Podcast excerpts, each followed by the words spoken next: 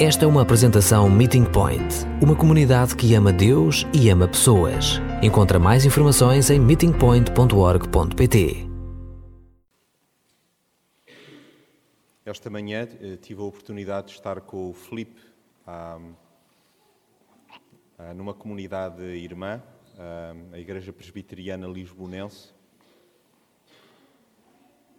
e onde hum, foi possível em família ver esta dimensão, esta beleza da diferença à volta daquela mesa.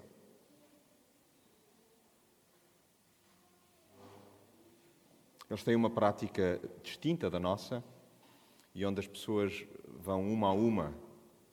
E a mim foi-me dada a honra, o privilégio de servir o pão. E pessoas tão diferentes umas das outras. Um, sem conhecermos uh, os pormenores, sem ser necessário sermos cuscos sobre a vida do outro, mas perceber como a beleza é evidenciada de Cristo nelas. Um, a celebração lá, esta manhã, iniciou-se com a leitura de três versos do Salmo 136 e havia uma frase que se repetia e era: O seu amor é eterno, o seu amor é eterno, o seu amor é eterno.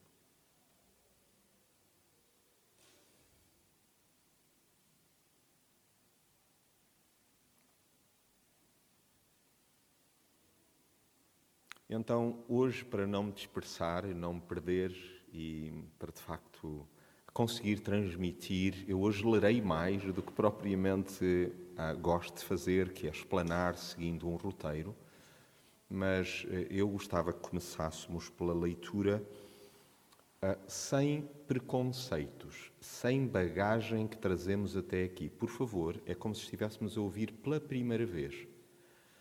Eu gostaria que pudessem deter-se na informação que nos é prestada. Não é aquilo que nós imaginamos que está lá, não.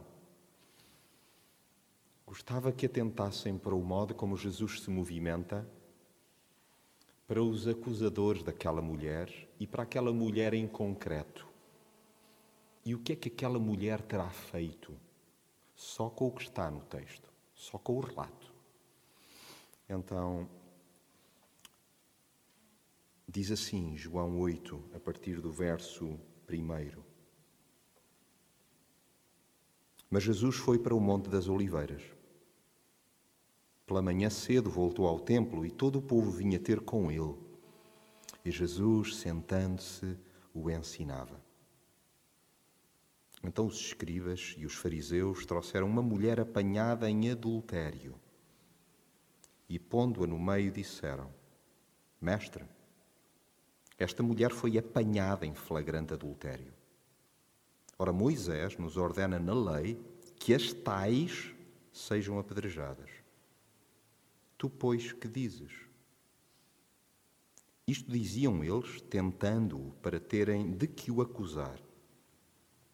Jesus, porém, inclinando-se, começou a escrever no chão com o dedo.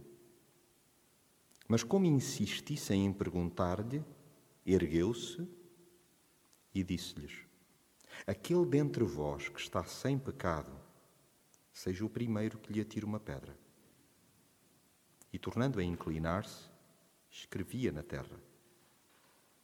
Quando ouviram isto, foram saindo um a um, a começar pelos mais velhos, até os últimos ficou só Jesus e a mulher ali em pé. Então, erguendo-se Jesus e não vendo a ninguém senão a mulher, perguntou-lhe: Mulher, onde estão aqueles teus acusadores? Ninguém te condenou? Respondeu ela: Ninguém, Senhor. E disse-lhe Jesus: Nem eu te condeno. Vai-te e não peques mais. A homossexualidade não é um assunto, nem sequer um fenómeno novo. É interessante que Sócrates e Platão, nas suas obras, revelam que na Grécia Antiga o amor entre dois homens, por exemplo, era considerado superior ao amor entre um homem e uma mulher. E é interessante isto numa época em que a mulher não tinha, no berço da democracia, sequer direito a voto. A mulher era considerado objeto.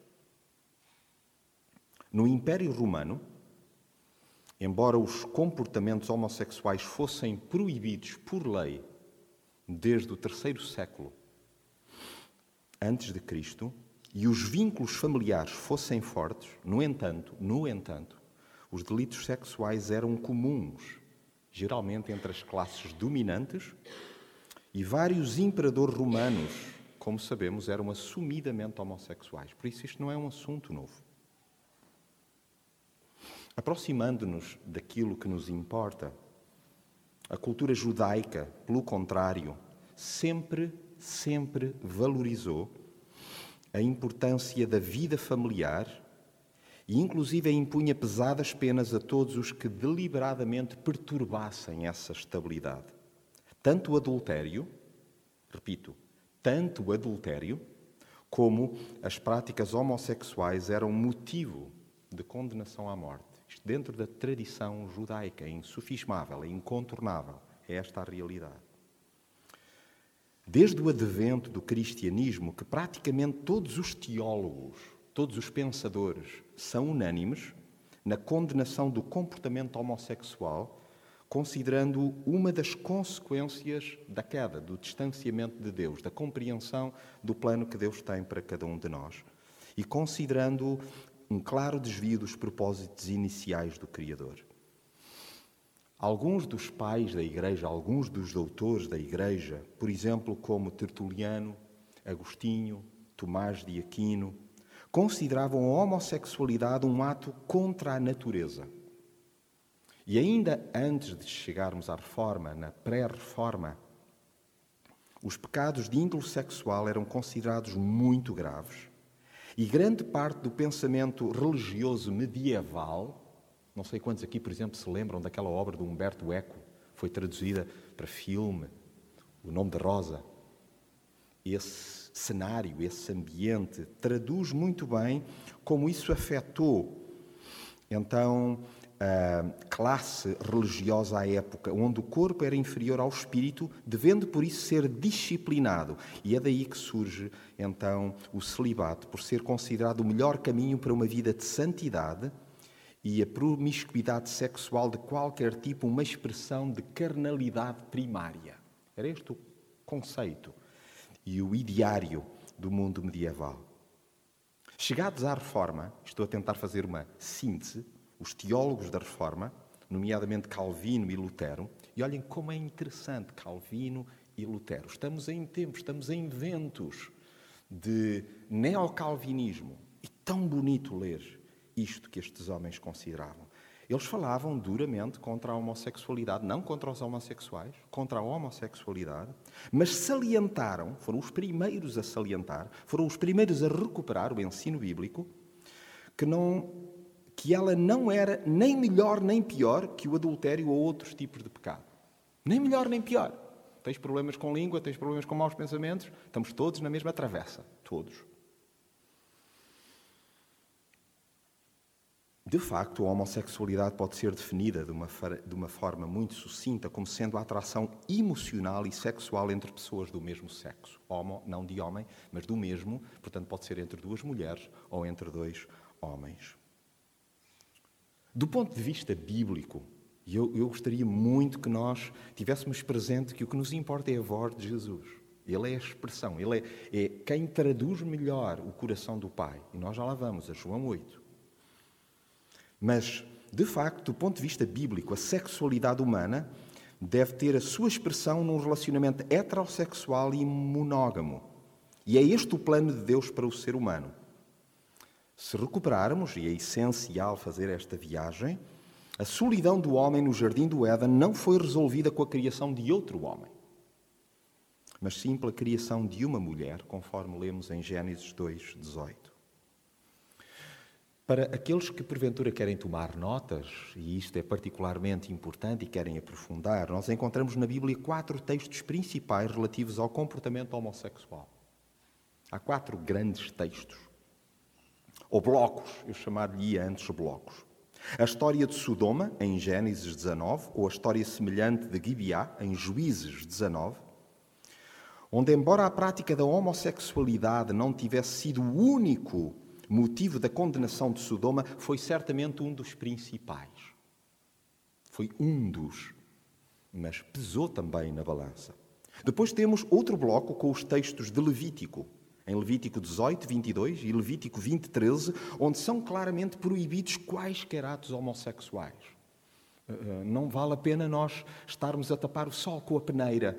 E na liberdade que nos é dada de amar o pecador, isto é, de percebermos que Deus nos ama a nós nas nossas áreas caídas, também nós somos chamados a amar, o que não quer dizer que nós possamos ter outra leitura que não seja a de que a Bíblia expressamente, de facto, como a mentira, como a lascívia, como o adultério, também condena a homossexualidade.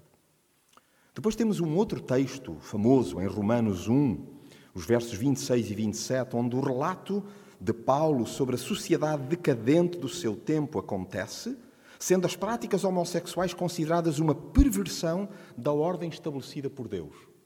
Paulo, de facto, traduz o pensamento da Igreja nesse instante. Depois, um outro bloco que eu acho que é muito interessante, lembram-se de Calvino e de Lutero, que foram os primeiros a dizer: atenção, que nós temos listagens e nós não podemos hierarquizar pecado. Nós não podemos dizer que é mais grave roubar do que porventura murmurar. Nós, não, nós temos essas tabelas seculares. Na nossa própria mente, nós consideramos claramente que é muito mais grave matar do que, porventura, então, cometer eh, um crime lesa pátria verbal. Mas nós podemos matar com a nossa língua. Mas percebem, nós temos entranhado em nós, isto não tem explicação. Temos hierarquias diferentes. Uns poderão dizer assim: ah, eu acho o aborto mais grave do que porventura a homossexualidade. E eu, por sinal, sou desses. Mas essa é uma hierarquia minha. E Jesus desmonta tudo. E esse último bloco que gostaria de referir, nas duas listas que aparecem na Escritura, de diversos tipos de pecado, cada uma delas menciona os atos homossexuais, mas não se reduz aos atos homossexuais. Menciona-os, entre outros. E encontramos isso, por exemplo, na lista em 1 Coríntios, capítulo 6, 9 e 10, e também em 1 Timóteo, no capítulo 1, versos 8 a 11. Inclusive, na passagem de 1 Coríntios, as palavras traduzidas como efeminados ou sodomitas, ou em traduções mais recentes, homossexuais referem-se, respectivamente, no grego, aos agentes passivo e ativo numa relação homossexual. Agora, é, é tão interessante que a análise atenta das passagens bíblicas que acabei de referir permite concluir que as práticas homossexuais são expressamente condenadas nas Escrituras, contudo, não encontramos nessas passagens qualquer referência à orientação ou sentimentos homossexuais que algumas pessoas experimentam, muitas vezes contra a sua própria vontade, está para lá da sua própria vontade, mas sentem-nas. É uma compulsão. Perguntemos a alguns dos nossos amigos que têm sentimentos de forte atração por eh, certas adições. Nós somos casa partilhada com um grupo que temos de honrar imenso, que se reúne após a nossa celebração, que são os alcoólicos anónimos. São, são seres humanos que estão em combate como nós noutras. Às vezes até estamos mais desleixados do que eles em certas áreas de combate. Então, não encontrando nós nenhuma referência à orientação aos sentimentos homossexuais que algumas pessoas experimentam, muitas vezes contra a sua vontade, à luz da Bíblia, os sentimentos homossexuais, isto é, a atração por pessoas do mesmo sexo, não podem, por si só, ser consideradas pecaminosos, desde que não sejam acompanhadas de fantasias eróticas e não se ceda à tentação à luz do que lemos em 1 Coríntios 10, 13 e Colossenses 3, 5. Isto agora é para todos nós. Estamos todos neste barco. Ou seja, todos nós assumimos aqui que temos áreas de tentação forte. E quantas vezes caímos em mentira, em murmuração, em coscovilhice, em juízo indevido sobre terceiros, pensamentos impuros. E nós podemos ir lá à listagem. E sabem uma coisa? Infelizmente, em muitos deles nós vamos dizer cheque, cheque. Mas temos a tendência de valorizar mais aquele onde nós não estamos lá chapados, que pode ser ou não a área então da tentação e do combate à homossexualidade. Então existem ainda muitos preconceitos e intolerância para com os homossexuais na sociedade em que vivemos, bem como nas próprias comunidades cristãs. É lamentável, mas isto acontece. Nós somos daqueles que somos desafiados por Jesus a não segregar pessoas, nenhuma pessoa. Eu, se, se, há pessoa que admiro realmente em termos de coragem, naquele filme, mas é um filme real, produzido pela TV2 na Dinamarca. É alguém que diz: Eu tenho um combate, e o meu combate é da bissexualidade, e é assim que eu me vejo. Vocês viram Houve muitos que aplaudiram a coragem e nós deveríamos ser daqueles que acompanhamos quem tem a coragem para dizer: Olha, eu ainda não entendo, olha, eu ainda não aceito muito bem, olha, ainda não me rejo por esses princípios, olha, ainda não me subordino ao projeto de Jesus para a minha vida. E nós devíamos ser daqueles que não desistimos de estar ao lado, de relacionar, de simplesmente conviver e de ajudar então a que se aproximem da mesa, da mesa de Jesus, que não é a nossa. Então, é responsabilidade da Igreja cristã. Quando estou a falar da Igreja, estou a falar de mim e de ti. É responsabilidade nossa, como seguidores de Jesus, de sermos uma fonte de ajuda e compreensão para todos os que procuram, seguindo o exemplo do Senhor Jesus Cristo, que, embora condenasse duramente o pecado, procurava alcançar pessoas com o Evangelho, com o amor do Pai. E um exemplo sublime foi o modo como Jesus tratou a mulher apanhada a cometer adultério, perdoando-a, mas advertindo-a para que não voltasse a pecar.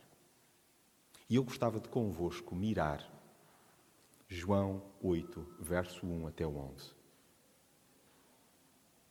Qual foi o pecado daquela mulher? Só para ver se lemos o mesmo texto. Qual foi o pecado em que ela foi apanhada? Adultério. Quer dizer que ela estava num envolvimento sexual com. para ser adultério, com. É, é, é muito interessante, nós supomos sempre que seja um homem. Nós não sabemos se ela tinha uma, uma relação estabelecida com. Claramente que, à luz da, do contexto cultural à época, quase certamente seria, inegavelmente, um homem, que não aquele com quem ela estava casada. Agora é muito interessante, lembram-se das listagens que fiz referência? E Calvino e Lutero, pela primeira vez, em época de reforma, há séculos atrás, dizem: atenção, que estão no mesmo patamar. Portanto, aqui nós poderíamos estar a falar de alguém que tinha sido apanhado num ambiente de uma relação homossexual. Daria o mesmo para os acusadores, seria a mesma coisa. E hoje, em dia, nós, porventura, temos posturas semelhantes por parte de elementos religiosos no quadro das comunidades cristãs que têm a tendência de quê? De julgar. Contrariamente ao que Jesus ensina. Lembram-se de Mateus 7, verso 1 até 5, o de nós de todo não estarmos autorizados a julgar para que não venhamos a colher a medida com que nós estamos a medir terceiros? Pois bem, situados nós naquela ambiência, eu gostaria que, por favor, pudessem imaginar que aquela mulher poderia ser eventualmente um homem. De facto, o grave crime cometido teria sido estar envolvido numa relação aberta no plano homossexual. Não eram apenas os sentimentos, não era apenas uma inclinação, não era apenas uma tentação, concretizou mesmo. Como é que Jesus lidou com isto? Estamos na mesma página? Vocês, eh, por favor, eh, eh, aqui é tertúlia agora. É válido que vocês digam, não, não, eu considero que isso são duas situações diferentes. Mas eu julgo que, sem qualquer tipo de sofisma, de malabarismo, de, de ficção, de máscara, de hipocrisia, nós estamos a falar de uma tensão que para os acusadores daria ao mesmo ser adúltera ou ser uma mulher no quadro de um relacionamento com outra mulher, daria no mesmo. Eles queriam julgá-la, eles queriam condená-la. E eles trá-la iam a Jesus, Jesus, agora diz-nos lá o que é que tu vais fazer. Diz lá. E é aqui que, que me interessa, a minha reflexão. Eu estou a falar da minha pessoa. Eu olho para Jesus, e nomeadamente quando olho para o verso 6, na sua segunda parte, nós lemos assim: Jesus, porém, inclinando-se, começou a escrever no chão com o dedo. Para mim chamou a atenção agora, nesta perspectiva já sou franco, explanei reflexões neste texto variedíssimas vezes. Mas nesta dimensão houve uma coisa que captou a minha atenção. É que Jesus não se precipitou. E eu creio que um princípio para mim é, Jonatas, não te precipites. Cuidado com o juízo fácil. Cuidado com a resposta na ponta da língua. Cuidado quando julgas que sabes. Cuidado com a tua construção mental. Porque é super fácil condenar, ajuizar. Digam-me, é ou não fácil? Nós fazemos isso todos os dias. Conforme uh, o Ruben elencava, seja no trânsito, seja no mundo desportivo, seja no ambiente laboral, seja nas nossas relações interpessoais, seja em casa ou fora dela, nós estamos permanentemente a metralhar juízos, a fazer juízos de valor. Isto é tão natural que nós perdemos a dimensão sobrenatural. Jesus não se precipitou. Eu acho que o princípio inegável é este: sem tabus. Tenho um amigo homossexual e não me precipito. Percebem a ideia? É nós, de alguma maneira, não estarmos a ajuizar uma pessoa por um dilema dela, por de facto uma área que está ainda por trabalhar. Vocês imaginem o que era. Nós estávamos todos de costas viradas uns para os outros, porque nós estamos todos em obras, estamos todos em restauro, estamos todos efetivamente em certas áreas a ser picadinhos por dentro. Isto não nos dá, obviamente, o direito de sermos desleixados e irresponsáveis em áreas éticas. Mas é importante não nos precipitarmos. Mas não ficamos por aqui. Um outro aspecto que chamou a minha atenção é que, à luz desta sentença final do verso 6, Jesus não se escandalizou. Eu não sei como é que é convosco, mas quando nós estamos a fazer algo, de, de algum modo ficamos atrapalhados, é capaz de risco sair ao lado. O texto não nos diz isso. Jesus estava intencionalmente para não se precipitar, mas também o mundo não caiu, o mundo não veio abaixo. E sabem, nós somos muito dados a escândalo. Ai, que vergonha! Somos, somos muito empolados. E é tão interessante. Jesus não se escandalizou. Jesus amava profundamente aquela mulher. Jesus amava aquela pessoa. Jesus tinha um projeto para aquela vida. E simplesmente Jesus sabia que ela estava equivocada, o que não quer dizer que com ela não deixasse de se relacionar.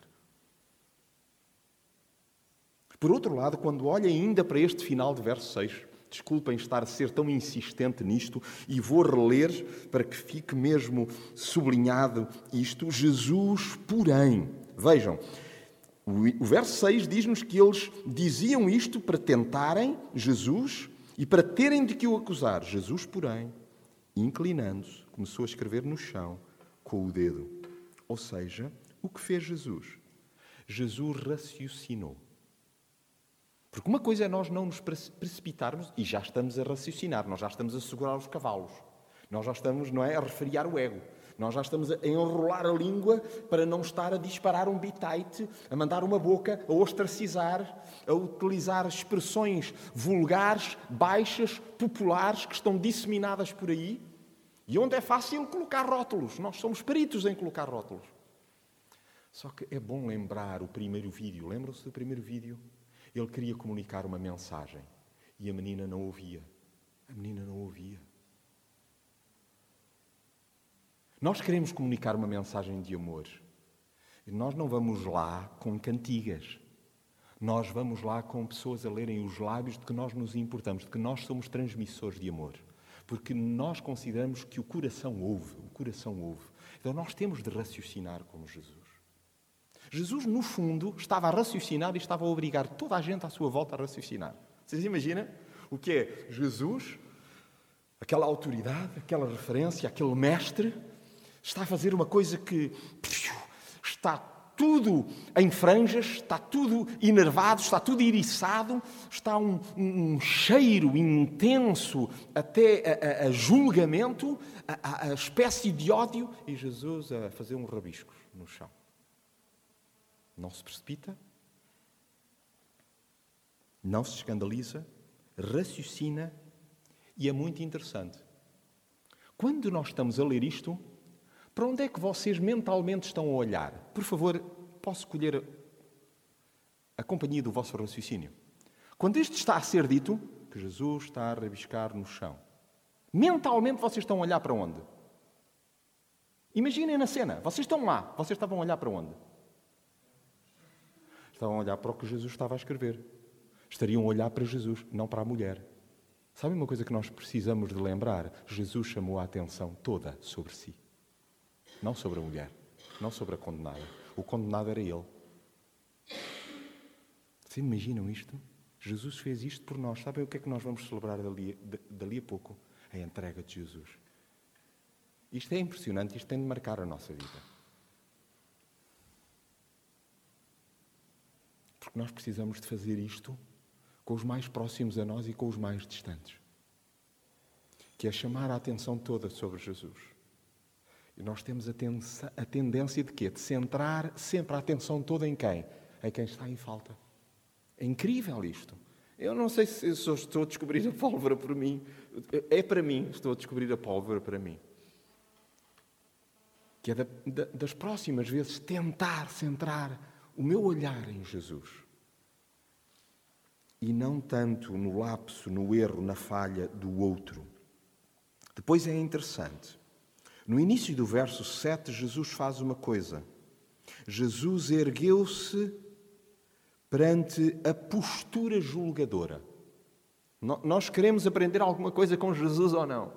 Como é que Jesus lida com caídos? Como é que Jesus lida conosco? Como é que Jesus lida com homossexuais? Jesus lida simplesmente erguendo-se, implacável, contra uma conduta julgadora. Quando é que Jesus se ergue? Vejam o que é que diz lá no versículo 7.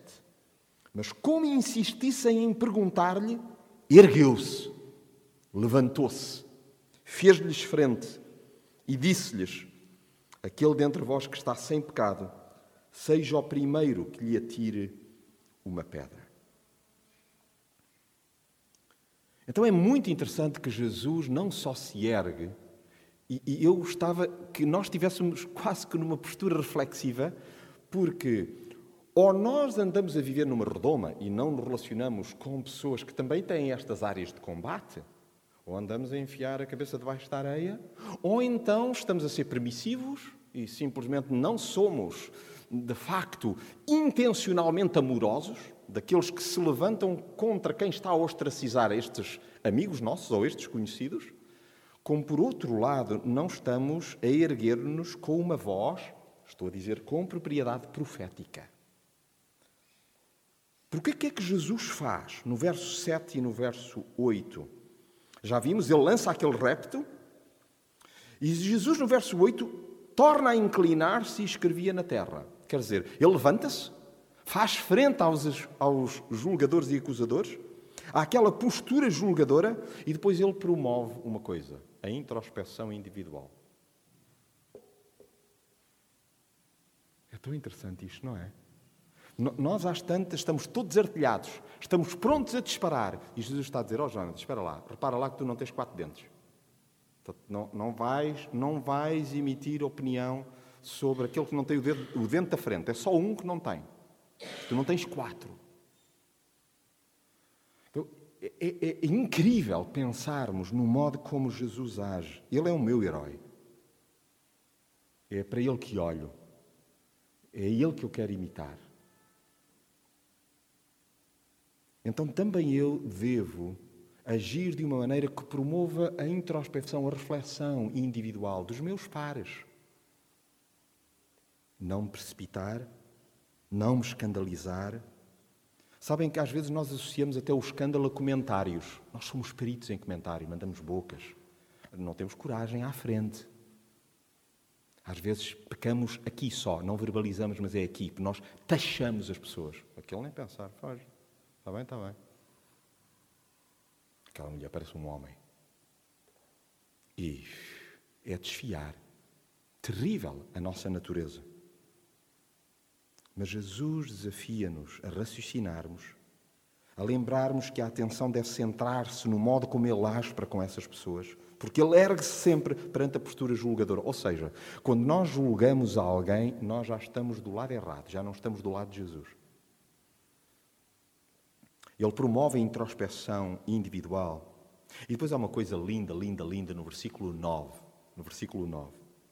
Leio convosco. Depois de eles terem saído um a um, lembram-se os mais velhos, e há muitas teses sobre isto, até já falámos aqui noutras circunstâncias sobre isso.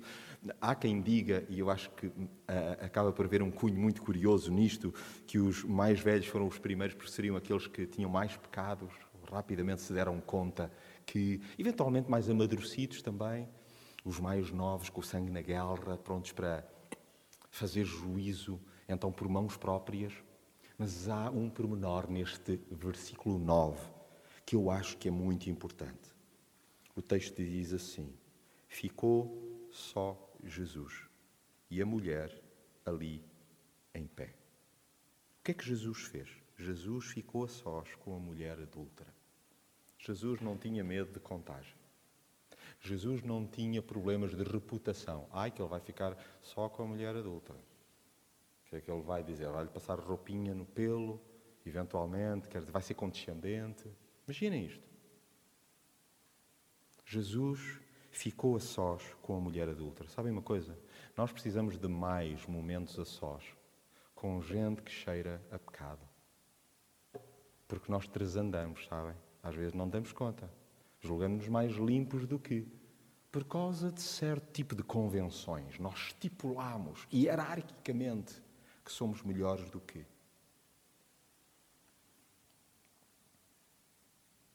Então, caminhando para o final, gostava de salientar mais três coisas. No versículo 10, ergueu-se Jesus novamente, não vendo a ninguém senão a mulher, só com ela, só com ela. Perguntou-lhe, mulher, onde estão aqueles teus acusadores? Ninguém te condenou? O que é que Jesus fez? Jesus foi empático. Sabem, nós precisamos ser agradáveis para pessoas despistadas. Nós precisamos de construir pontes, de chegar ao mundo delas. Desejar estar com. Nós somos esses agentes. Somos nós que estamos espalhados aí pela cidade para fazer este tipo de ligações. Aqui sim nós deveríamos considerar-nos religiosos, aqueles que religam, aqueles que ajudam outros a chegarem-se a Deus. Depois, no verso 11, duas ideias. Respondeu ela: Ninguém, Senhor. Eu imagino, eu imagino. Aquela mulher dizer assim: Eu não sei o que é que aconteceu. Eu já na minha história, ouvi muitas mulheres que tiveram o mesmo desfecho que é interessante que só a mulher apareceu para ser condenada. Não apareceu o homem, não foi. Se havia homem, não, não foi. Não houve julgamento para. Sabe, percebem a parcialidade e os movimentos, os jogos de corredores, os interesses? Como às vezes somos tão ferozes para com outros depois quando acontece no seio da nossa família nós dizemos assim, ai, ai, ai, ai, ai. Que ao menos nós reconheçamos, pus o pé na poça excedi-me, fui severamente crítico, fui implacável e eu precisava ter sido gracioso. Senhor Jesus, perdoa-me. Porque o texto no verso 11 diz-nos uma coisa incrível. Olhem, uh, uh, por favor, uh, foi o evangelista que registou. Eu estou simplesmente a verbalizar, mas é verdade. Jesus disse à mulher: Nem eu te condeno. Só havia uma pessoa com legitimidade para dizer: estás condenada. Era Jesus que podia dizê-lo. E é incrível porque Jesus não condenou. É tão interessante que nós, até aquela porção famosa em João 3,16, nós esquecemos que é antecedida de uma afirmação que Deus não veio para julgar, Ele veio para salvar, Ele não veio para condenar. Jesus não veio para condenar, veio para resgatar. Jesus não condenou aquela mulher. Jesus não só não condenou, como fez algo que é aqui onde eu julgo que muitas vezes patinamos. Nós patinamos é aqui. Bom, já, já, bom, já nos espalhamos ao comprido carradas de vezes lá atrás, não é? Mas também patinamos muito aqui. Alguns caminhamos bem até aqui, mas não fazemos a última coisa que Jesus fez. Jesus desafiou a pureza. E isso é válido. Para o modo como nós falamos, o modo como nós articulamos palavras, o modo como pensamos, o modo como interagimos, sejamos heterossexuais ou de inclinação homossexual, nós somos todos desafiados a uma coisa, à pureza. Todos à pureza. Então, feito este raciocínio, eu retirei algumas conclusões. Se tiverem paciência, eu gostaria só de partilhá-las o mais rápido possível. Quando nós cristãos agimos como agentes do amor incondicional de Deus e atuamos no poder do Espírito Santo, muitos homossexuais encontram uma nova identidade em Cristo e obtêm libertação de sentimentos de culpa, de solidão, de baixa autoestima. E é, é muito interessante pensarmos nisto. Há muitos que se libertaram desse fantasma e casaram e constituíram famílias felizes Enquanto outros permanecem solteiros, mas servindo a Deus com dedicação. Alguns, no entanto, continuam a experimentar sentimentos homossexuais ao longo da vida, mesmo após uma conversão genuína. E é importante ter. Nós temos entre nós malta que está em combate com a mentira. Não, todos os dias. Nós temos áreas de combate, estamos em reconstrução. Agora, qual é a nossa missão? Qual é a nossa missão? Eu creio que, como meeting point, como cristãos, como seguidores de Jesus, a nossa missão é não esconder, nem omitir, nem distorcer as Escrituras que condenam efetivamente a prática homossexual. Acho que nós não devemos omitir isso. Agora, não é a primeira carta que nós jogamos. Por favor, eh, eh, nós devemos ser empáticos, lembram-se? Eh, Jesus não precisou desfiar àquela mulher que aquilo estava tudo errado, ela sabia. E mesmo que não soubesse, Jesus, francamente, não seria o meio que usaria para chegar a ela. A nossa missão é fazer clara distinção entre a tendência homossexual e a prática homossexual, tal qual fazemos entre a propensão ao adultério e o adultério em si. É uma coisa completamente diferente. Uma coisa é eu sentir uma tentação por um relacionamento com uma mulher que não a minha esposa, outra coisa é eu ceder a essa mesma tentação. A nossa missão é oferecer enérgica resistência. Vou, vou, repetir. A nossa missão é oferecer enérgica resistência aos radicais que pretendem fazer descer fogo dos céus para consumir os homossexuais. Nós somos dos que não nos revemos nisso. Isso para nós não existe. A nossa missão é mostrar que ninguém tem autoridade moral suficiente para discriminar os homossexuais porque todos somos igualmente pecadores. A nossa missão é mostrar que ninguém, ou melhor, a nossa missão é, é desmentir a chamada hierarquia de pecados, segundo a qual a prática homossexual é mais abominável, é a mais abominável conduta humana. Lembram-se do que a Escritura diz? A Escritura coloca a homossexualidade no mesmo patamar do adultério, da idolatria, da apropriação indevida, da avareza, do alcoolismo, da calúnia, da fraude, e eu podia continuar por aqui. Tá, Está no mesmo nível, na mesma tabela. A nossa missão é dar e alimentar a esperança de uma nova vida em Cristo, conforme diz lá em 2 aos Coríntios, capítulo 5, verso 17. Se alguém está em Cristo, é nova criação. As coisas antigas já passaram, eis que surgiram coisas novas. E graças a essa experiência de natureza espiritual, provocada pela admissão da culpa, pelo arrependimento e pela fé nos méritos de Jesus. O efeminado, o sodomita, o adúltero, o alcoólico, o, o trapaceiro podem ser chamados de ex-efeminado, ex-sodomita, ex-adúltero, ex-alcoólico, extra-passeiro. Como aconteceu em Coríntio, na Grécia, Grécia, e como acontece ainda hoje aqui no Estoril. Nós, felizmente, já somos ex qualquer coisa, espera-se. E ainda muitos em processo de recuperação. Então, a nossa missão em penúltimo, é anunciar o Evangelho da graça de Deus que inclui a salvação toda. A salvação toda de quê? Da culpa, do pecado, a justificação, do poder do pecado, a santificação, e da presença do pecado, a glorificação.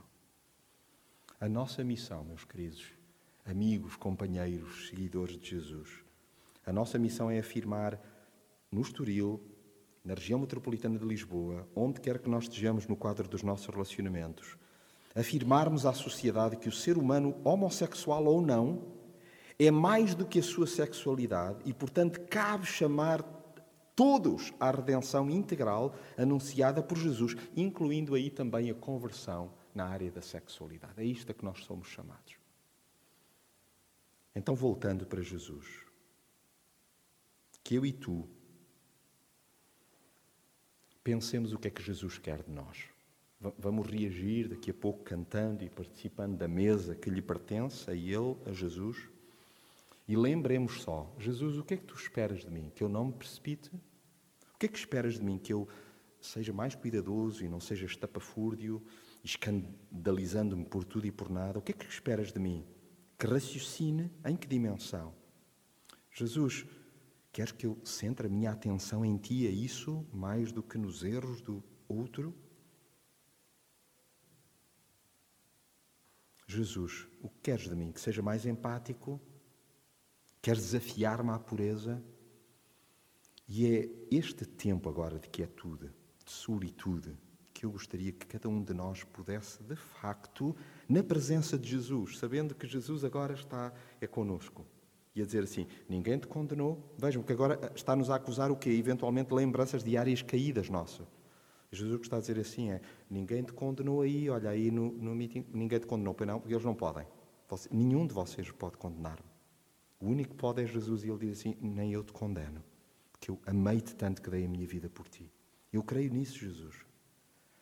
Então, de facto, agora é o tempo de encontro, é o tempo de reação. A inquietude enquanto a Helena, o André e a Matilde se preparam então para nos orientar num tempo de resposta a este tempo de encontro com Jesus.